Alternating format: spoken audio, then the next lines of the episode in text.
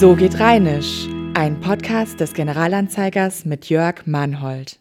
Liebe Freunde der rheinischen Muttersprache, hier ist wieder der Jörg Mannhold vom Generalanzeiger. Ich habe Ihnen wieder ein paar schöne rheinische Redensarten mitgebracht, für zuzuhören und nachzudenken.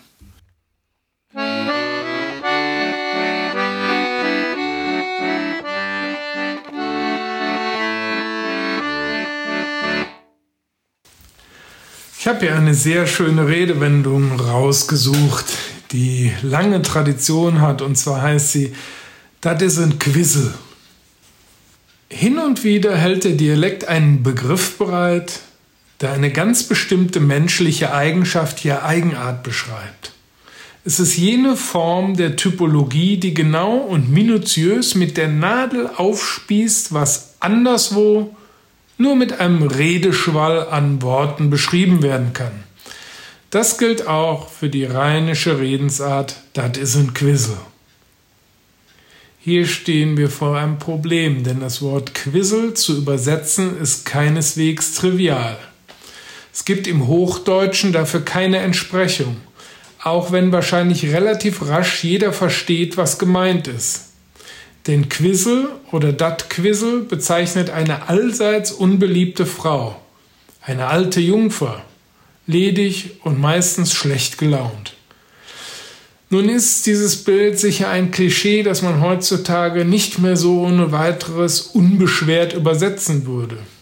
Es wird als nicht ganz fair angesehen, eine, aus, eine Frau ausschließlich aus der Perspektive zu definieren, ob sie verheiratet ist oder nicht und falls nicht, ihr zu unterstellen, dass sie mit ihrem Leben hadert, unzufrieden ist und in der Folge quisselig auftritt.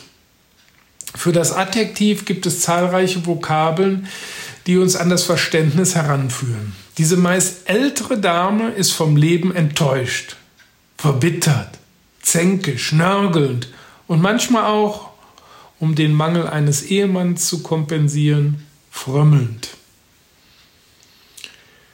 Ihr Weg in die Kirche kann schon nicht mehr als Trampelfahrt bezeichnet werden. Und sie blickt auf jeden herab, der es nicht ganz so ernst nimmt mit den letzten Wahrheiten. Es gibt die Charakterisierung auch auf den Mann bezogen. Dann bedeutet es weibisch, weichlich, überempfindlich oder hypochondrisch. Andererseits kann es gelegentlich auch so viel heißen wie quirlig, beweglich und lebhaft. Wenn man die Herkunft des Wortes sucht, stößt man auf das mittelniederländische Verb queselen, das übersetzt wird mit Kleinigkeiten, Nichtigkeiten tun.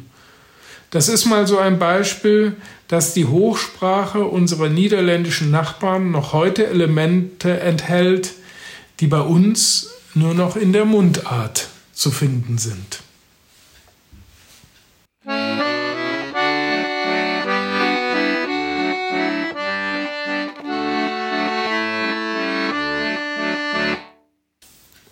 So, ich würde jetzt gern einmal zusammentragen, was die schönsten rheinischen Begriffe sind.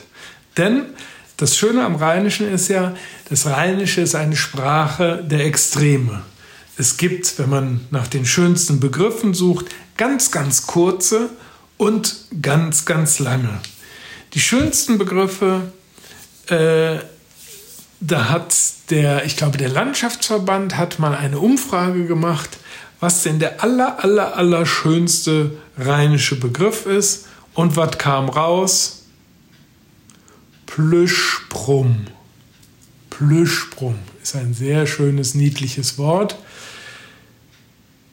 Es bezeichnet einen Pfirsich, denn das Wort Brumm bedeutet Pflaume und Plüsch ist wie im Hochdeutschen, also eine mit Plüsch ausgestattete Pflaume und das ist der Pfirsich mit, seinem, mit seiner plüschigen Haut. Es gibt ein sehr, sehr langes Wort, das heißt Puppeköche Käppesje. Puppe, Köche, Käppesje. Wenn wir das mal auseinandernehmen, haben wir da einmal Puppe, Küche, das ist die Puppenküche. Und Keppes hier, Kappes ist der Kohl und Keppes hier heißt das Köhlchen oder der kleine Kohl.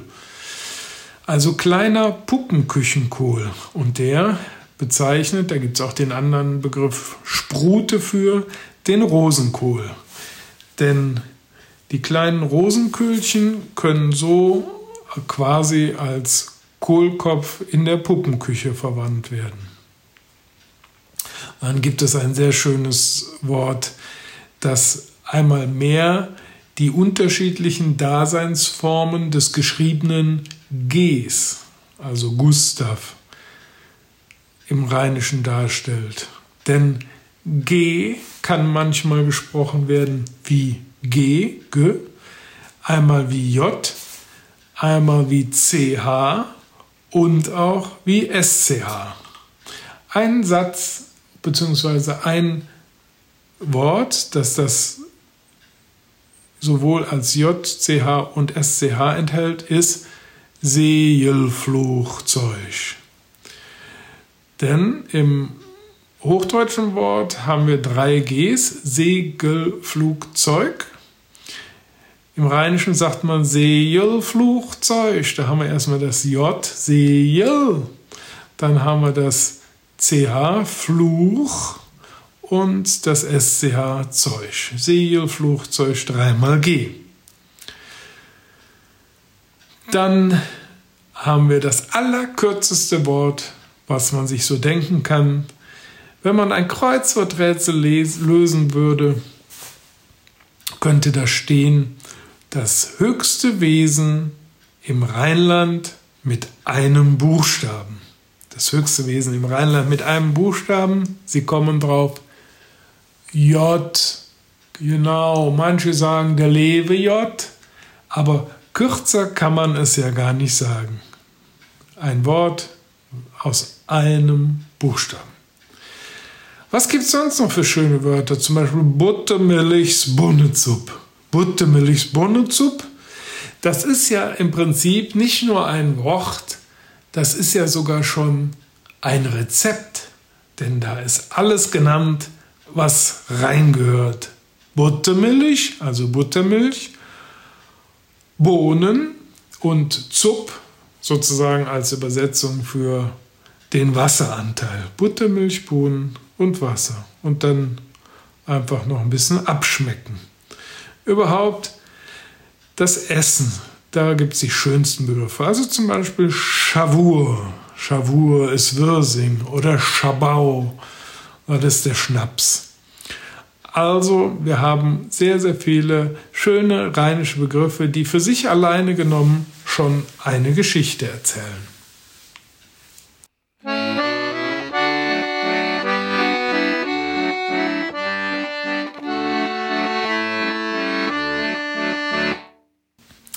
Ich habe hier eine rheinische Redensart, die lautet: Da heste de Öl um Dach. Da heste de Öl um Dach. Um eine der niedlichsten Redensarten im Rheinischen wollen wir uns jetzt kümmern. Dabei ist besonders bemerkenswert, dass der Satz zwar eine Vielzahl an Deutungen zuließe und auch eine schier unerschöpfliche Zahl an Einsatzmöglichkeiten böte, Sie merken schon, das ist der Konjunktiv. Tatsächlich wird er aber stets in einem bestimmten Zusammenhang vorgebracht. Es geht um die Formulierung Da heste de Öl um Dach. Auf Hochdeutsch heißt das schlicht, da hast du die Eule auf dem, auf dem Dach. Die Exegese ist hier keinesfalls ein Selbstläufer. Ja, man braucht schon ein bisschen Vorwissen oder wenigstens eine gewisse Lebenserfahrung, denn am häufigsten trifft man den Satz wohl im Umfeld der rheinischen Kneipenkultur an. Stichwort Eckkneipe. Nämlich immer dann, wenn zu vorgerückter Stunde ein Herr zum anderen spricht. Vielleicht ist er ein bisschen spät dran für den Nachhauseweg. Oder er hat merklich ein Kölsch mehr als die Kumpanen intus. Dann kann es sein, dass der Satz fällt. Wenn du no huskes, hast du de Öl um Dach. Wenn du nach Hause kommst, hast du die Eule auf dem Dach. Dem Delinquenten droht demzufolge Ungemach, falls er zu spät und oder beeinträchtigt von außen die Haustür aufschließt. Die Furcht personifiziert sich in der Beziehungsberechtigten der Ehefrau. Das Klischee vergangener Jahrzehnte führte zu witzig gemeinten Zeichnungen, die eine Frau mit Nudelholz hinter der Eingangstür zeigt. In Zeiten der Gleichberechtigung oder Gender Mainstreaming, wie man auf gut Hochdeutsch jetzt sagt, gibt es das natürlich nicht mehr. Wie dem auch sei, die Eule gilt als Nachtvogel vielen als Zeichen drohenden Unheils. Und genau daraus erklärt sich die Redensart. Hat jemand die Eule auf dem Dach, dann ist höchste Vorsicht geboten. Wir empfehlen also entweder vorab ein tugendhaftes Leben oder im Nachhinein die regelmäßige Nutzung eines Schutzhelms. In der Literatur findet der schlechte Ruf der Eule seinen Niederschlag etwa im Drama Julius Caesar von William Shakespeare. Ein Eulenschrei kündigt darin den Mord am Kaiser an. Und auch in Macbeth ruft die Eule während des Mordes. Man sollte die Eule auf dem Dach also niemals auf die leichte Schulter nehmen.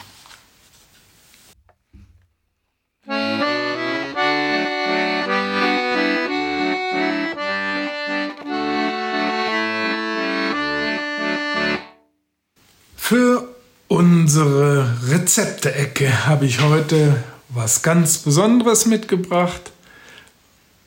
Es eignet sich vor allen Dingen zu Karneval. Da ist es an jeder Ecke zu bekommen und zwar die Ätzezupp. Ätzezupp ist die Erbsensuppe. Für vier Personen brauchen wir 300 Gramm gelbe Erbsen, eine Lauchstange, ein halbes, eine halbe Sellerieknolle, eine Möhre, vier Kartoffeln, eine Zwiebel, Salz, Pfeffer, 300 Gramm magere Speckwürfel und ein Esslöffel Petersilie. Die Erbsen über Nacht in reichlich Wasser einweichen, die Laugenstange von den äußeren Blättern befreien, in kleine Ringe schneiden, waschen, und abtropfen lassen. Die Sellerieknolle, die Möhre und die Kartoffeln schälen, waschen und in kleine Würfel schneiden. Die Zwiebel schälen und ebenfalls in kleine Würfel schneiden. Die Erbsen mit dem Einweichwasser in einem großen Topf zum Kochen bringen. Gegebenenfalls Wasser nachgießen. Sollte etwa ein, äh, anderthalb bis zwei Liter Flüssigkeit ergeben. Die Erbsen bei geschlossenem Deckel und mittlerer Hitze etwa 60 Minuten kochen lassen. Das Gemüse dazugeben und mit Salz und Pfeffer würzen. Weitere 30 Minuten köcheln lassen. In der Zwischenzeit Speck und Zwiebelwürfel in einer Pfanne ausbraten und zur Suppe geben. Die Erbsensuppe in eine Suppenterrine füllen und mit der Petersilie garniert servieren. Das klingt ganz schön lecker und zwar nicht nur zu Karneval.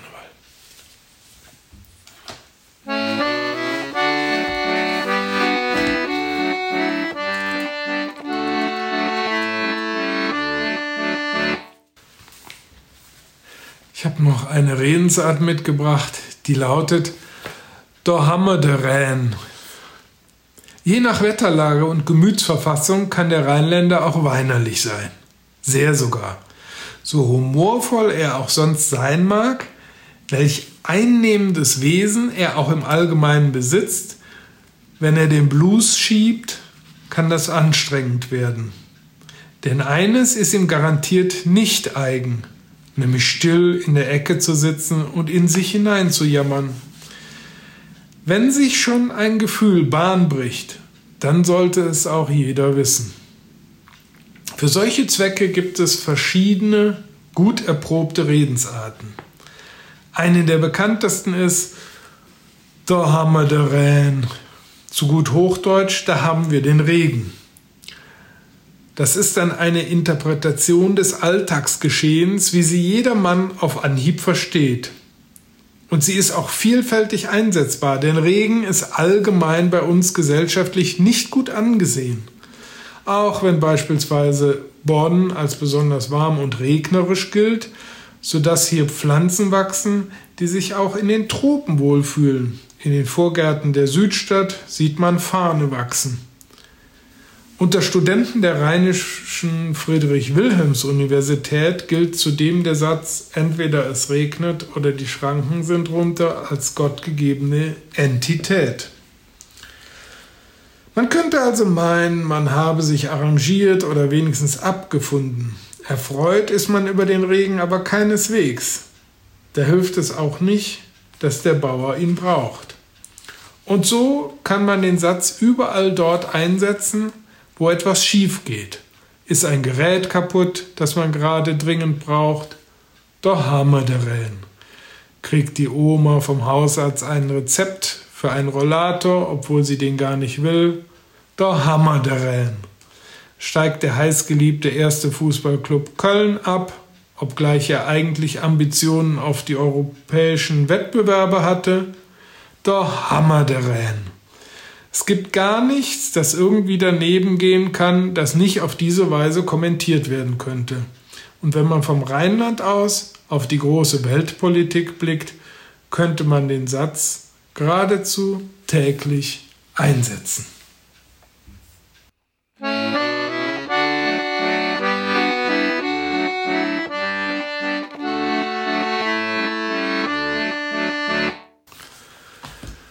Zum Schluss wie immer möchte ich Ihnen einen Literaturhinweis mit auf den Weg geben.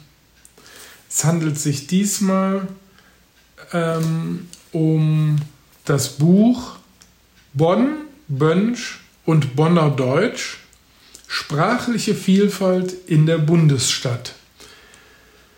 Autorin ist Katharina Rempel es stammt aus dem Jahr 2013, ist eine Publikation des Stadtmuseums Bonn in Kooperation mit dem LVR Institut für Landeskunde und Regionalgeschichte. Das gibt es auch im Stadtmuseum Bonn.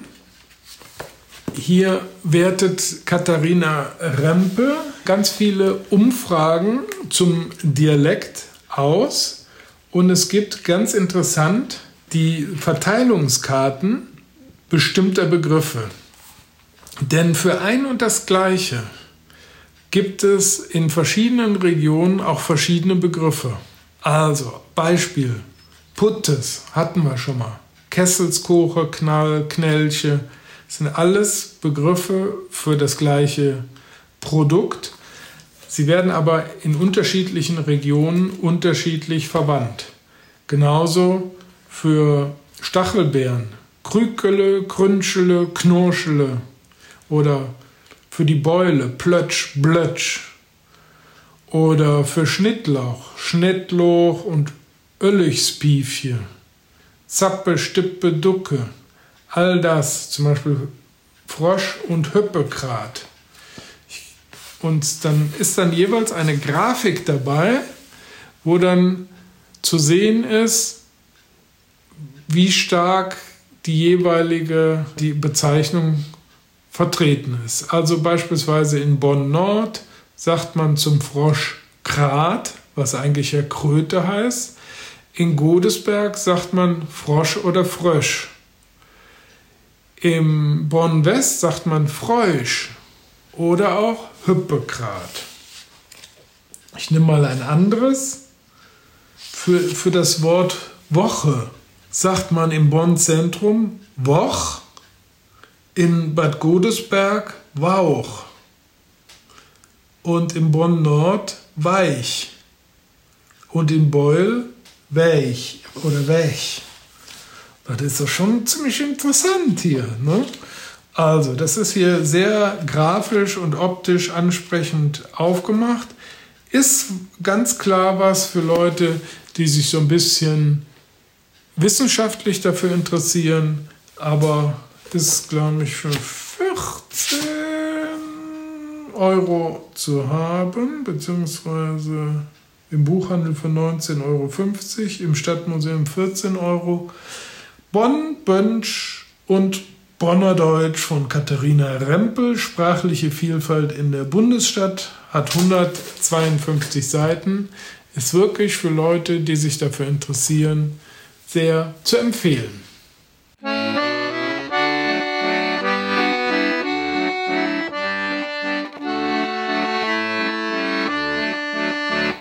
Das soll's für heute gewesen sein. Schön, dass Sie dabei waren.